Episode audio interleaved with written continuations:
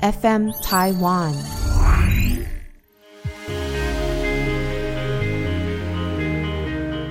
欢迎收听纯言纯语。现在数位科技及智慧型手机的普及，使得儿童以及青少年、青少女更容易接触到网络的世界。那同时也增加了遭受到性剥削和数位性暴力的风险。那这样的案件呢，是逐年的在增加当中。那不管你现在是家长，还是你就是十几岁的青少年，又或是你朋友。有这样年纪的小朋友，或是家里有这样的成员，都可以好好的听这一集。我们这一集邀请到 iWin 网络内容防护机构的执行秘书刘玉娟小姐，欢迎大家好，以及立新基金会台中分所儿少性剥削服务方案的林慧婷督导，欢迎嘉春好，大家好。我们今天这一集呢，啊，是少数没有邀请到。律师来宾的技术，就希望可以透过两位的实物分享，来让不管是哪一个年龄层知道说，现在坏人真的好多，好恐怖。我们先用一个破题好了，因为我们在开录之前，然后就和玉君聊说，哎，那小朋友大概是什么样的情况下会被拐去拍？一些比较裸露的照片，我原本以为是什么外拍，嗯，结果玉君跟我分享说，竟然是有产品试用，是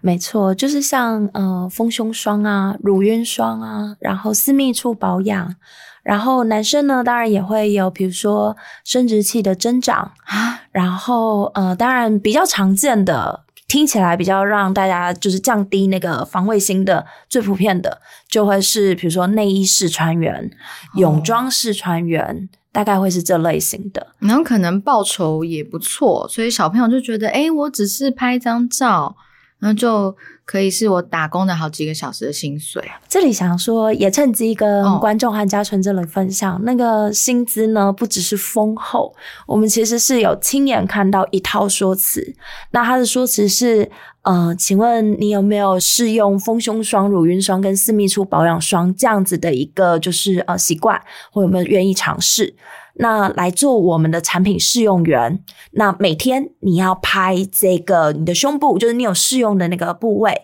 那就是你的胸部这样子。然后呢，一个礼拜我们的报酬是八千到一万五。天哪，我们干嘛要在这儿工作呢？天哪！好恐怖哦！是他的报酬是高的。那其实他的状况是这样，其实他会让孩子说：“你试用我的东西，然后你就拍，而且我们要看得出产品有变化嘛，所以你就变成你每天都要拍。那像我们自己团队在处理这些性影像的时候，我们其实会知道，性影像其实分三种等级的价值。嗯，就是这些照片、影片，其实它都是有其价值的。对，因为有些听众可能会很疑惑，想说，所以是谁要买？这些小朋友照片，那这个资金到底从何而来？嗯，其实那个市场比大家想象中的大很多很多。对，因为呃，一方面，当然，如果假设你年纪很小，像刚刚所谓的乳晕霜、丰胸霜这些，其实都还是属于大概十五岁以上，对十五岁以上发育的这些就是女孩他们的说辞。那对于更小的，他们是另外一套。那刚才有提到的就是三种价值，第一种呢，就是只有。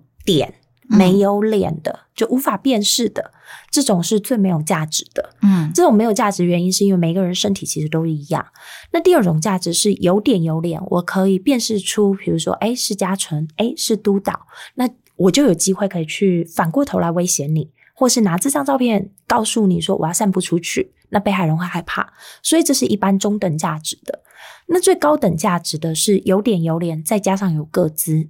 那为什么会说有点有脸加有个资会是一个高等价值的原因？是因为在很多这种私密外流的平台里面，举例来讲，我觉得督导很漂亮，然后我今天可能透过一些方法诱骗了督导几张照片，就他发现我有问题了，不再提供照片给我了。可我真的很喜欢督导，我就可以把他的照片跟他的个资放到这些性影像的平台上。悬赏他，所以就会有其他的人循着这个个资然后来骚扰督导，但他们不会就是哎，妞儿好漂亮，不是这样的，他们就会假装是翩翩绅士，然后来跟督导这里谈感情。所以督导未来他可能接下来在 Messenger、IG 的讯息上或抖音讯息上遇到的极有可能都是来骗照片的。那骗到照片、影片之后呢，他们可以再拿回那些平台去卖。它它是一个商业机制，而当初有提供各资的人是有机会可以抽成的。所以这样大家就可以理解，就是说为什么在整个影像外流，从原本情感上面的一个纠葛威胁，到后面可能有越来越多那种小集团式，或是呃所谓我们提到的所谓的诱骗脚本，是基于这样的原因，因为它有其商业价值。所以刚才有提到，今天如果只让他拍胸部，或是说我今天让只让他拍私密处，是只有点没有脸，是。最低价值，所以这些集团他们在诱骗这些儿少的时候，他们会说，为了证明你就是那个就是每天在试用的人，请你每天拿着你的身份证件，比如说身份证或学生证，在这个地方，然后一起拍。所以我们其实，在处理一些案件的时候，我们就会看到，比如说特定资料夹里面就会有很多的，比如说胸部特写，再加上这些身份证、学生证这样子。嗯嗯，那我想请问，当机构爱问的机构发现了这样的内容，是可以透过什么样子的手段逼迫这些网站平台下架吗？嗯，我我想这个问题应该是大家最想问的，就是我影像外流了，我可以怎么办？其实以现在现行，我们在今年二月的时候，不是性影像四法已经通过了。包含了专门处理儿少的有儿少性剥削，然后在成年人部分，我们是透过刑法还有性侵害犯罪防治法来做。那当然还增加了一个犯保法，就是这性影像四法。四法通过的话，在性剥削还有性侵害犯罪防治法里面都有增加通知移除下架这样子的一个条文。那通知移除下架的话，当然就是可以对，因为我们的写法是这样的。当今天相关主管机关或是 iWin 或是呃其他网络内容防护机构通知之后，平台业者应该要去移除下架。如果不移除下架，它就是六到六十万的连续罚，但最重可以去做到所谓的限制截取，也就是我们说的停止解析或封网这样的一个动作。但在这个地方呢，其实我们常常呃在外面。不管今天是对呃一线工作人员，或对大众这里在做宣导分享的时候，我们其实不太想给大家很错误的一个期待哦，就是所谓的封网跟停止解析，并不是这个东西从这个世界上消失，嗯，它只是让我们台湾这里的 IP 或台湾这里的人民，透过我们的电信公司接取不到，嗯，但他用国外的网络还是看得到的。就是有机会，而且如果是国外的网站，嗯，也很难处理啊。我们这里其实也可以跟嘉纯这里做一个分享。当然，大家都想到国外网站是不是会很难处理？其实我们每年的申诉案件，大概百分之，特别是性影像外流，百分之九十九点九都在境外。嗯，那我们的处理成功率大概，呃，如果以儿少来讲的话，以儿少来说的话。其实，在一百零九年前是百分之一百，嗯，那到一一零年的时候，它开始往下降，大概百分之九十多这样子。其实我们可以发现，那个处理成功率，就是下架率，他们一直没有办法到百分之百的原因，是因为就会有越来越多的人去越来越多越奇怪的平台，而且还有自己的群组。对，那群主也会是一个不容易处理的。嗯嗯，这群群主真的没有办法，而且。有可能是 T G 群啊，嗯，可能是自己的赖群啊，或者就是几个朋友，然后转来转去，你也找不到来源到底从哪里来。当然，大部分的人会想说，恋童癖真的这么多吗？想问一下，就是督导，督导，督导怎么办？听得好焦虑，督导。呃，以我们就是呃服务中最小金案的个案。是八岁，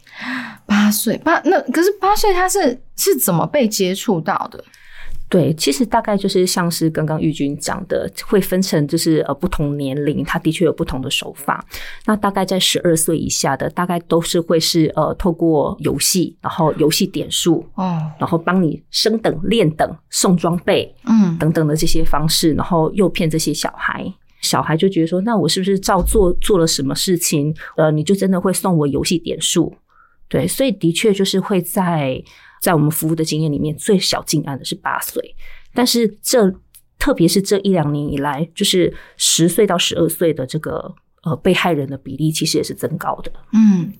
尤其现在小朋友，我认为整体都比较早熟啊。那当然可能也会看一些偶像团体啊，嗯因为国外有些偶像团体，他们年纪也很小，你就会学习他们的穿着打扮。那尤其女孩子，其实一化妆，头发弄一下、染一下，就会看起来成熟很多。当然也可以理解，有些青少女觉得，我虽然才十四岁、十五岁，可是我觉得我很成熟啊，我的想法跟二十岁一样啊，为什么我不能够跟成年的男生出去玩？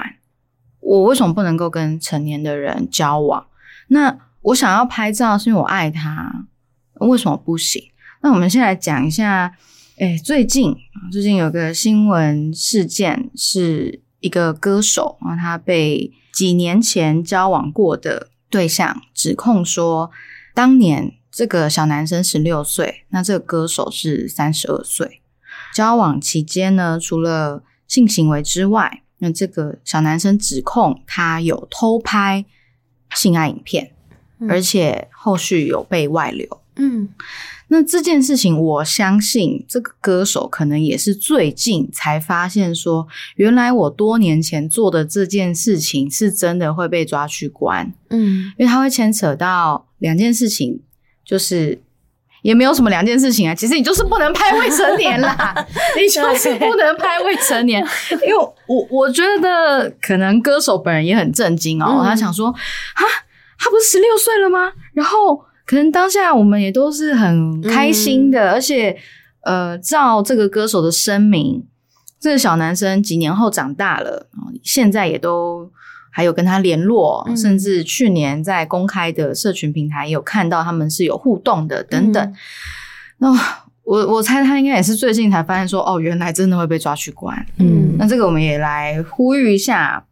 不管我们不是把大家当预备犯，嗯。真的不是，只是希望大家可以更知道一下为什么做这件事情真的不行。嗯就是的确，呃，十六岁以上的确有性自主权，但是其实很多儿少他们在这个恋爱关系或者在探索的过程里面，他们其实是很享受那个被需要、跟爱、跟亲密的感觉。但是真的是不是要发生到性行为这件事情？就我们的服务的经验来看，其实有一些儿少会觉得说，我还没有准备好到发展到这个关系，但是在就是甜言蜜语啊，就是半推半就的这个状况之下，他们就可能会发生了他们的性行为。那以儿少来看的话，他会自我说服，就是一般男女朋友也都会做这件事情，呃，所以在这个关系的维持之下，持续是维持了这个这样子的样态。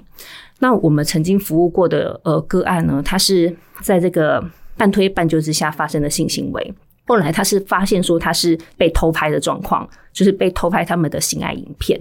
那他其实是有要求说我不喜欢做这件事情，但是对方是成年的男生，这样就会跟他说，就是一般男女朋友也都会做这件事情啊，然后很多情绪勒索的话，就在这个关系里面继续维持着。我觉得这件事情其实要反映是一件事情是。呃，儿少的确他在身心还没有完全成熟的状况之下，说不真的不是那么容易的事情。嗯他就是很喜欢在这个我被爱、被需要、亲密的这个关系里面，所以他会有很多的委屈跟将就。但就是这件事情为什么会后来变成我们服务的对象？就是他们在那个呃不好的分手里面，孩子开始会觉得我很担心，我曾经被拍照的这些性爱影片或者是一些裸露的照片会不会被散布？因为对方就是一个身心状况不是很稳定的人，所以孩子才开始了有一些呃身心状况，晚上睡不好，然后有心事的样子。然后在不得已的状况之下，他才跟他的妈妈求助，然后这件事情才被揭露出来，然后才有后续的一些服务进展。嗯，而且在实际上的诉讼，大家不要觉得说，哎，不是有缓刑吗？说不定就被判缓刑。没有，没有，你只要拍摄未成年的性影像，或是说客观上足以引起性欲的图像、语音或其他物品，是处一年以上七年以下的有期徒刑哦，就真的会被抓去关。是。当然，你说家长选择要和对方和解，那我们这边是不讨论啊。嗯，好，那在刚刚聊到偷拍，想请问两位，实物上遇到的偷拍会是什么样的形式？嗯，我们以我们自己 iwin 的，就是处理的案件状况，因为必须说 iwin 可以收到的案件类型，我觉得在某一个程度上，以目前来讲，都会比较特定一点。大很多都是，呃，比如说在网络上面认识的，在实体上面认识，然后或是真的发生，比如说发生到性交或性侵这样的状况，多数呃可能比较会去找像呃立新啊，然后呃展翅啊这样子的 NGO，所以我们这里会遇到的偷拍这件事情，就是会跟现阶段我们有发现儿少性影像外流的一种类型越来越多，那就是视讯裸聊。嗯，对，就是在视讯裸聊里面呢。当然，视讯裸聊里面的被害者，如果今天单纯我们用诈骗的角度来切的话，视讯裸聊比较多的会是男性。嗯，但是如果以视讯裸聊的过程，然后被拍摄的，其实女性也不少，但他们的脚本不太一样。呃，男性这里会视讯裸聊开启的呃起点呢，大部分就是像在游戏里面呢，在论坛上，然后就会有那种漂亮小姐姐的头贴，然后就说小哥哥今天晚上想一起聊吗？然后或是有没有小哥哥想交朋友，类似像这样子的，所以是假冒女生去骗他们。对，那。当然，我们也不敢确定说，呃，骗手本身也有可能是个女的，嗯，但但里面的影像绝对不会是。那像这一种呢，他们是有固定脚本的。他今天就是简单来讲，他没有要跟你谈感情，大家彼此就是一次性的发泄。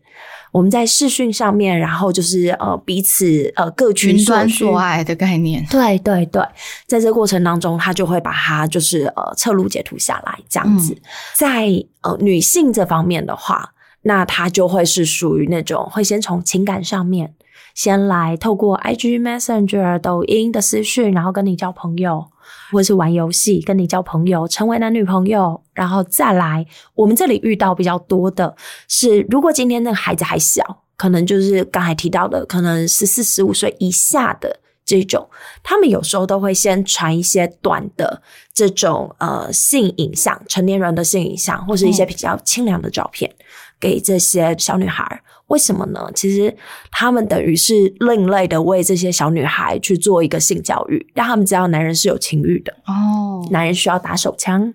然后他会分享他今天打手枪看的影片会是什么，或者看的照片是什么，嗯，然后去降低这个孩子与他聊性的厌恶感，嗯，那在这样子的一个状况之下呢，通常多数的女孩时间一久，一定会有一个反应，就是吃醋。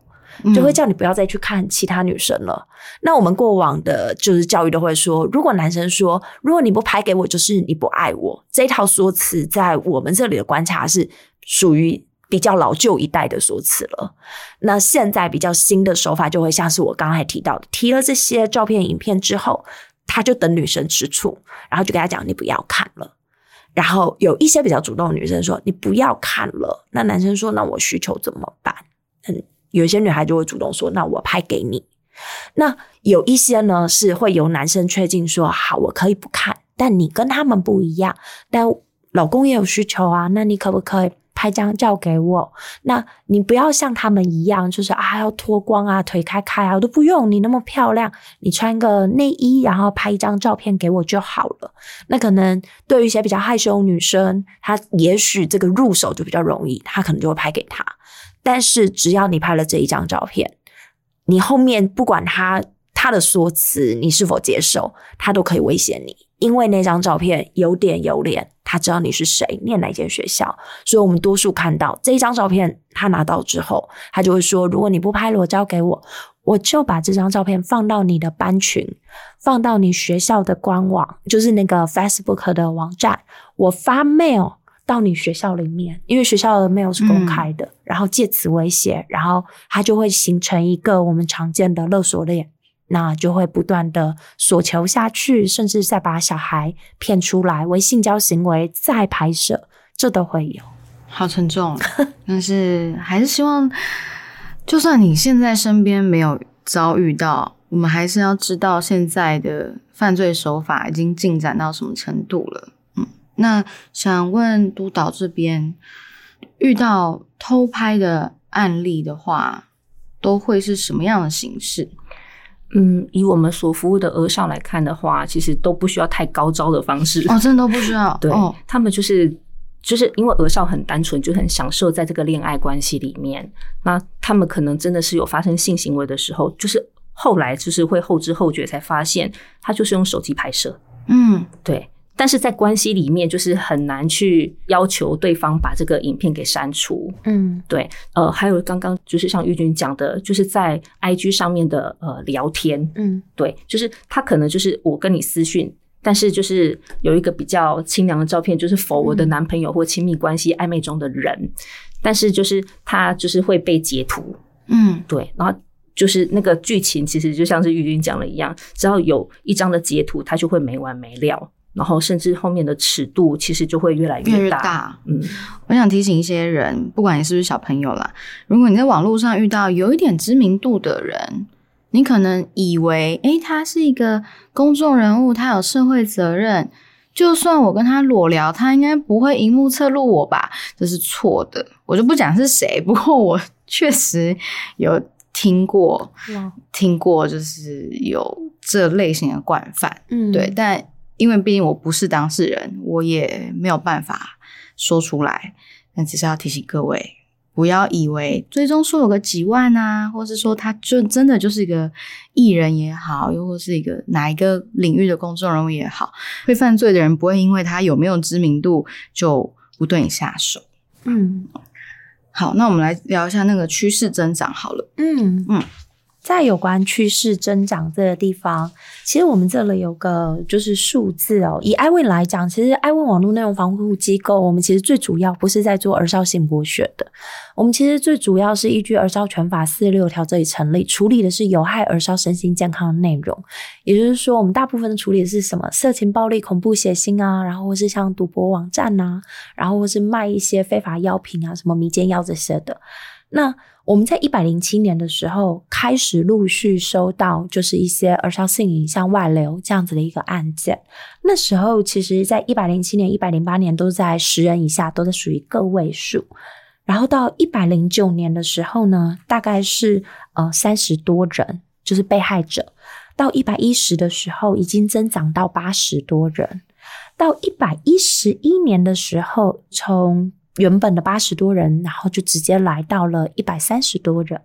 然后到今年到五月的时候呢，目前的数字已经跟去年一百三十多人已经接近了，所以是持续倍数增长的。对，可以可以这么说，就是它其实是倍数增长。但我当然知道大家可能会很好奇哦，这个倍数增长是不是现在的案件越来越多？其实我们自己的观察不尽然，因为。我们在处理这些案件的过程当中，我们发现非常多的案件是来自于过往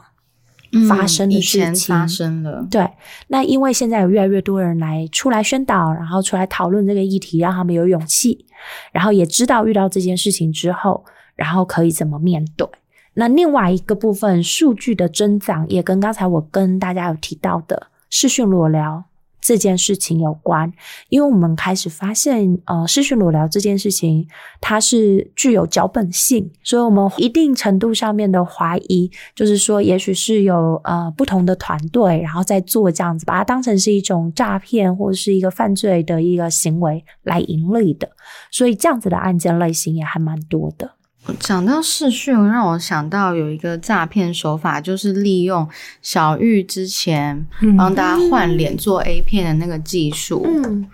现在有诈骗集团，对，他可能锁定某一个可能帅帅的男网红好了，然后就是用他的一些照片开一个假账号，那也经营的有声有色哦。然后他再用这个假账号去私讯他想要下手的女生，嗯。但是现在大部分的女生也会去查嘛，说，诶没有啊，你这个应该是假账号。他们已经进化了，他们就直接利用换脸的技术在视讯上。嗯，没错。所以你跟这个男生视讯的时候，他看起来真的就是本人，嗯就是那个男网红的本人，嗯然后甚至会让你相信说，哦，这就是他的小账，嗯，他私人的账号。嗯，所以我真的在跟这个人聊天，对，超恐怖的，真的超恐怖，而且他们已经被运用在一些爱情诈骗、啊，嗯。那然后会让被骗的人深信不疑。嗯。啊没有啊，我他每天就是在跟我聊天啊，嗯。我视讯就是看到的是真人，他会动，嗯。然后他会动，对，他会动。然后你知道那种真的是，因为他们诈骗的金额都很大，嗯所以是一个集团在运作的。是那老实说，只要体格差不多的男生、嗯坐在镜头前，都可以一直陪这个女生聊天，嗯，嗯然后他们可以轮班，你知道吗？就是这个人负责文字，这个人负责视讯，嗯这个人负责电话等等的。那我们都觉得成年人会被骗了，小朋友更容易被骗。嗯，没错。我我想针对嘉纯刚才讲的这一个就是案例，确实是我们经常会跟被害人，很多被害人跟我讲说，我确定她就是个大姐姐，因为我们有一种诱骗方法是，呃，同龄，他是用同龄的一个方式来跟你交朋友。嗯那女孩可能在发育，或男生在发育过程当中，对于自己的比如说胸部啊或阴部这个生殖发育的时候，会有一些困扰，所以这个跟你同龄的女生或你的大姐姐就会跟你聊，然后比如说就拍给你看，或者是请你拍给她看，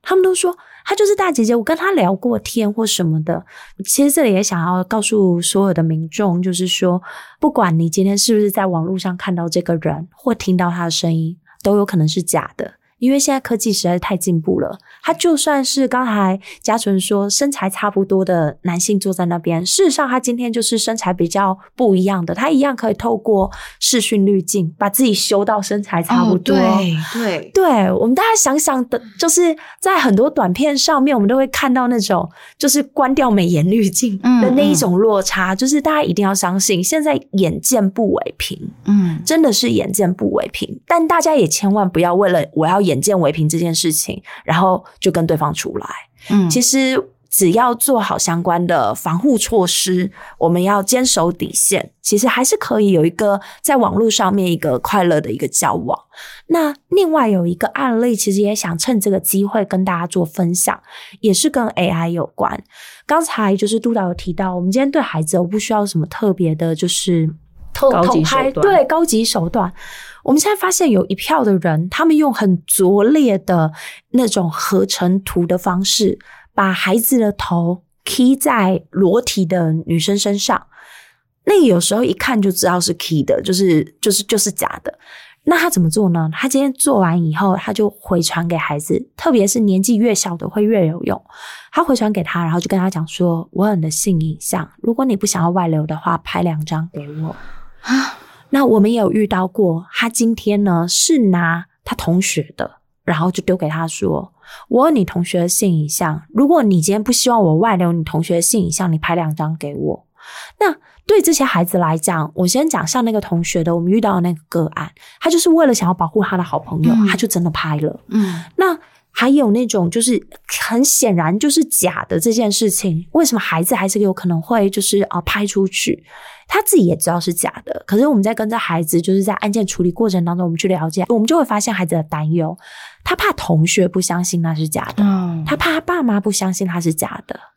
所以影像被出去之后，他们会担心出去之后别人会对他指指点点，嗯对，所以他就觉得，那如果我拍了，他是不是会愿意放过我？但是这里想要告诉就是大家，不会的，这些人不会收手的，他们没有收手的一天，千万不要想着我做什么他会放过我。我们从来没有在一个个案上看过加害人放过被害人的。他只是现在短暂的放过你，因为我们有遇过那种追踪，他好像放过他了，最后出来为一次性交行为，事实上后来也被偷拍，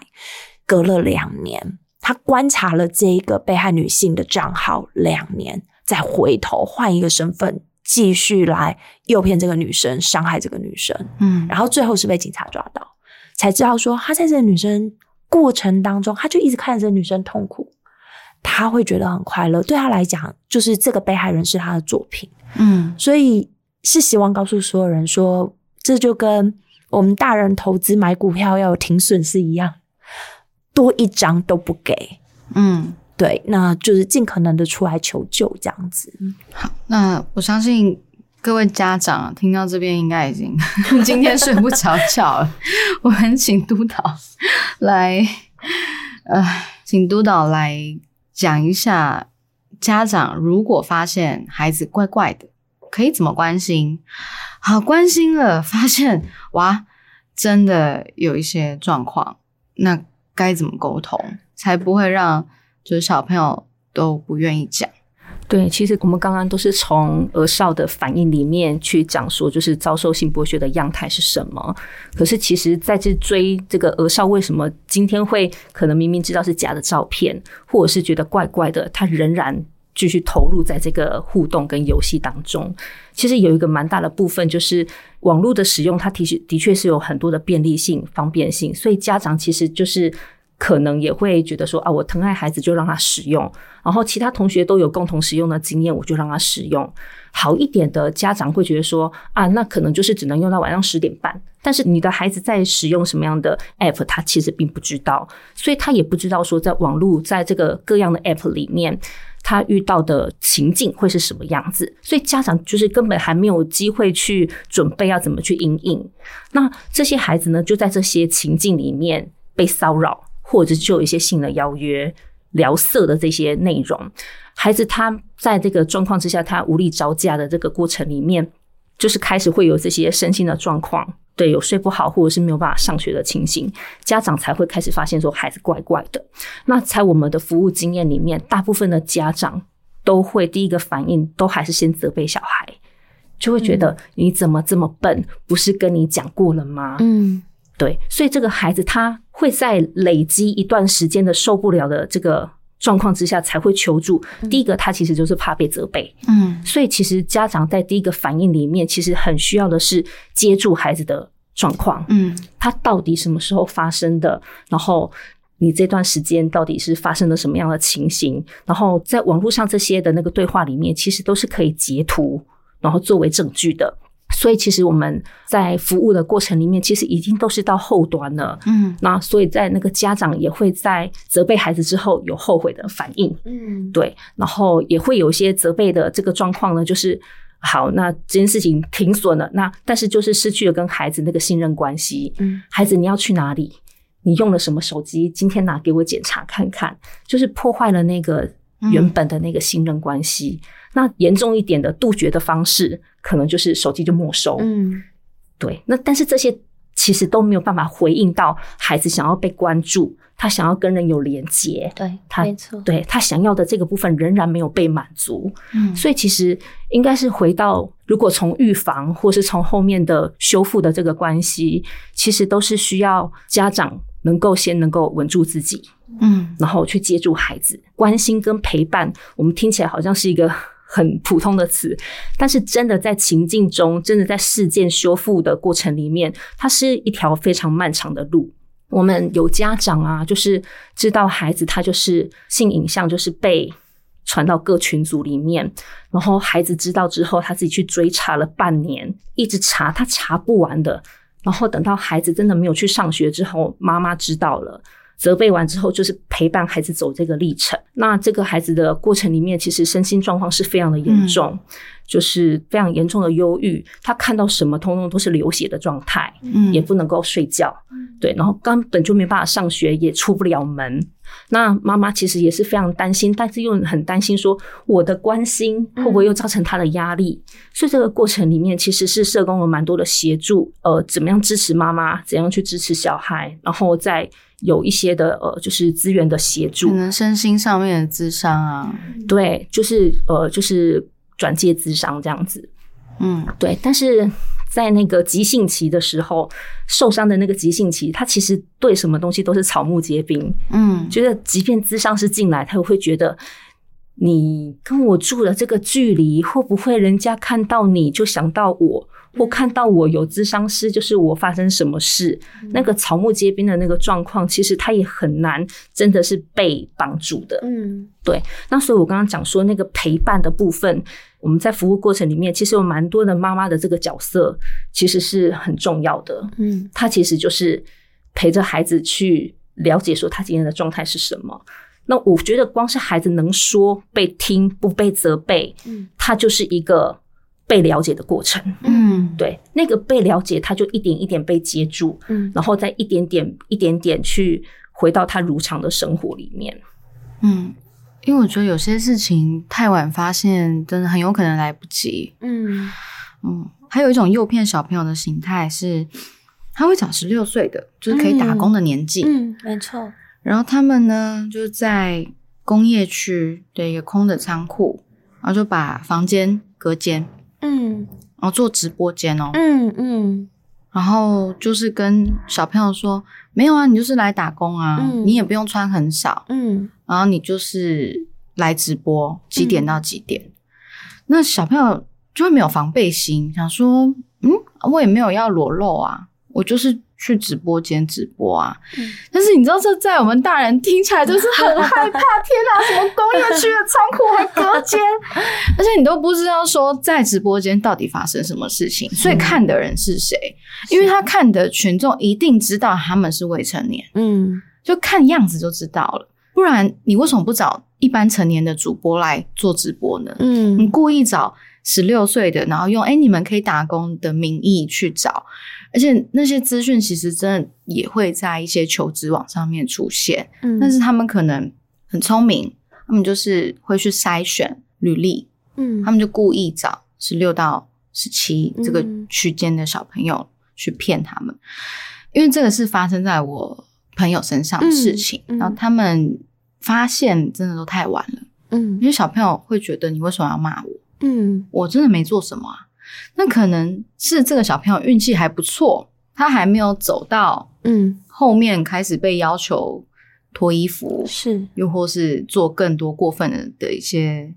影像上面的情况，所以卡在那里就僵持不下嘞、是，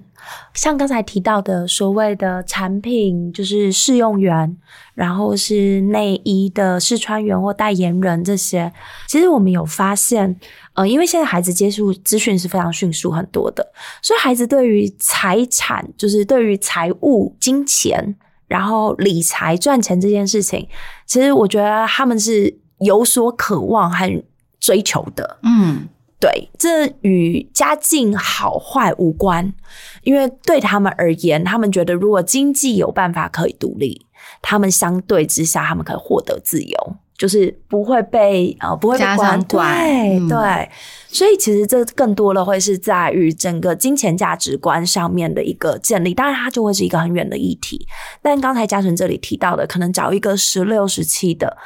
通常我们在出去做宣导的时候，我们都告诉所有的孩子，还有所有的人一个观念，就是中华民国政府并没有允许未成年儿少脱衣服的权利，嗯而且也没有允许任何人去把他们裸体或是穿的很少拍下来的权利，就是它是无差别，不管你今天基于什么理由，都是违法的。嗯所以大家只要记得说，不管你今天交往的对象是几岁，可能十七岁到最后一天，你在那时候为了庆祝他要满十八，偏偏指针没有走到十二，拍下那一张照片，不好意思，儿少性剥削第四条拍摄制造就是有关就是嗯足以引发性欲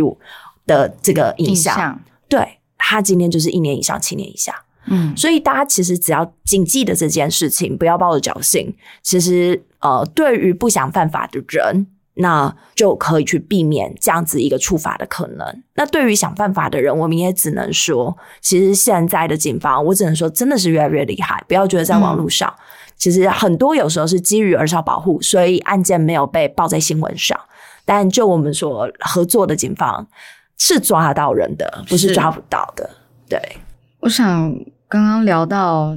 家长的部分，可能也可以多关心小朋友身边出现什么新的物品，嗯就是你没有买给小孩，嗯然后这个东西有一点点贵，然后当他开始说没有，这是我同学送我的，嗯你就应该要注意注意说，嗯，真的吗？同学会送你这么贵的东西吗？而且一定不是只有一个，它会出现第二个、第三个。那当然，你一发现的时候，你不要因为听了我们这一集就觉得啊，我的小朋友是不是就去卖裸照了。其实很多的套路，嗯，有一种不同的剧本，有一种是他就说，那你卖呃穿过的裤袜给我，嗯嗯，然后一个裤袜可能就一千多块、两千块，嗯。然后再进阶到内裤，嗯。然后内衣、嗯。贴身的物品。嗯。那之后，这个买家就会跟小朋友说：“你看，我真的也没有对你怎么样啊，我没有骗你啊，我真的有给你钱啊。那你愿意再赚多一点吗？嗯你也不用跟我见面，就是视讯，嗯，然后就会一步一步的，诱没关系，就先部位而已。因为我真的很想要你穿过的啊，那你之前寄来，我也是无条件信任你，你有穿过。那可是我想要更确定，既然我们都信任了，你就是传给我看，等等的。所以 我自己录到也觉得好痛苦，好焦虑。我们其实那个过去的经验的确就是有卖，就是原味袜，嗯然后原味的贴身衣物，然后渐渐就出来面交。嗯对，这面交的这个状况，接下来就是会发生这个性侵害的这个状况。嗯，没错。我我们其实也有遇到，当然我们我们在处理端没有到面交，但这种状况也都是有的。嗯，好，那最后想请两位说明一下。好，假设真的遇到了，第一件事要做什么？是搜证吗？还是要跟谁求救呢？到底可以做什么？就是我们通常都会建议，如果假设发生这件事，我们先以孩子的角度好了，因为孩子一定是当事人，他知道可能状况不对的时候，我们第一个想要跟孩子们这里说的是，你不要紧张，然后你也不要害怕，因为现在我们都已经有很成熟的一套的 SOP 可以来协助大家来做处理。那第一个要做的是不要去删这些账号，嗯不要删这些对话，甚至你曾经传给他的照片，请你都不要删。这些照片，请你留着，未来有机会，我们是可以协助大家提供一些防御的机制的。嗯所以不要删任何的东西。那第二个呢，如果你有信赖的，就是呃师长，或者是说，比如说堂姐啊、姑姑啊、阿姨啊，如果不敢直接跟爸妈说的话，那你可以先跟他们说。但如果假设你很慌，你还没有想清楚要怎么去跟你的家人或是老师说，呃，欢迎来找我们，可以来找爱问网络内容防护机构，在脸书、在 IG 上面都可以搜寻得到我们。那当然，有一些孩子，他们其实平常都会跟一些就是 NGO 这里有一些连接，比如说像立新啊，那他们也可以选择他们相信的这些 NGO 去先把这件事情告诉他们，因为就我知道现在的 NGO 们都已经有受过很完整的教育训练，知道遇到这种问题怎么处理。那接下来我们就会告诉他们说，好，那你的案件状况是什么？那我们可以怎么协助你？你提供哪些资讯给我们？那以 iWin 来讲的话，我们的最重要的功能就是通知平台移除下架。嗯所以，当你今天什么都没想清楚，想要移除下架的时候，只是想要先赶快止血的时候，可以先来找我们这样子。嗯那请督导跟我们分享，因为立信基金会是大部分人都听过的基金会，嗯，只是没有接触过的话，可能还是不太清楚能够提供的协助内容。我们其实会呃到学校里面去做教育宣导。所以，我们曾经真的是有一个服务的个案，他真的很可爱。他就被截图跟侧录之后，他脑子想到的第一件事情说：“戏啊，轮到我了。”然后，但他的确就是因为有听过这样的宣导，然后的确还是受骗了。但他第一个反应很好，是我知道什么都不能删，然后嗯他就去告诉他的妈妈，嗯硬着头皮就去告诉他的妈妈。他的妈妈就是也很冷静这件事情，嗯然后就问他那该怎么办。因为孩子听过宣导，他就会讲说我们应该去报警。嗯对，好棒哦，这真孩子的有宣导还是有差的。对，真的。但我觉得的确还是有一个就是呃性别上面的差异。我觉得在我们的那个社会文化里面，因为还是比较是以就是父权文化的那个背景，男性的受害这件事情的话，我觉得讲对不对？男性受害这件事情，第一个不好讲，但是他们要讲的话，其实是求助上面或是呃复原的路，他们其实走的比较快一点，可呃。程度上面其实有差，嗯，有的的确的确会走的比较快一点，他可以觉得说，我以后因应这个状况的话，用吹嘘的方式，嗯，那有的的确他会夹杂的其他的暴力，嗯，呃，暴力威胁，嗯，然后传一些血腥的照片给他。那这一类的那个儿少，他可能还是不知道怎么求助，嗯，因为男性的这一个框架里面，他可能会用很多自我伤害的行为，嗯，可能会去飙车，或者是就是不要回家，不要面对这件事情，所以就是的确会有一个蛮大的一个差异的光谱。嗯，但女性在求助的这件事情上面，她大概都会有一段时间的忍耐，嗯，然后所以在这个复原的这个过程里面，通常都是先被责备。笨呐，不是告诉过你嘛？等等之类的。对，那就是我刚讲说宣导有用这件事情，就是求助。那除了我觉得家长之外，还有就是学校的老师，当然就是我们宣导里面也都会去宣导大家，就是辅导室，或者是就是有例行基金会，或者是一一三，其实都是可以求助的管道。嗯，对，其实如果真的很慌，你也可以直接打一一三，嗯，专员会告诉你。那又或是我刚刚突然想到，如果你真的不知道怎么跟妈妈或者阿姨、姐姐开口，也许你可以传这一节 podcast。嗯，那先给他们听。大人可能看到小朋友传来这个，心里会有一个底，比较好知道怎么开始跟你聊。嗯，好，那我非常唉，那这一集我自己录到很沉重，我们。都当过小孩，嗯，我们都有过彷徨无助的时候，我们会很容易有代入感。那当然，希望透过更多更多的宣导，可以帮助到更多的人，可以预防这些。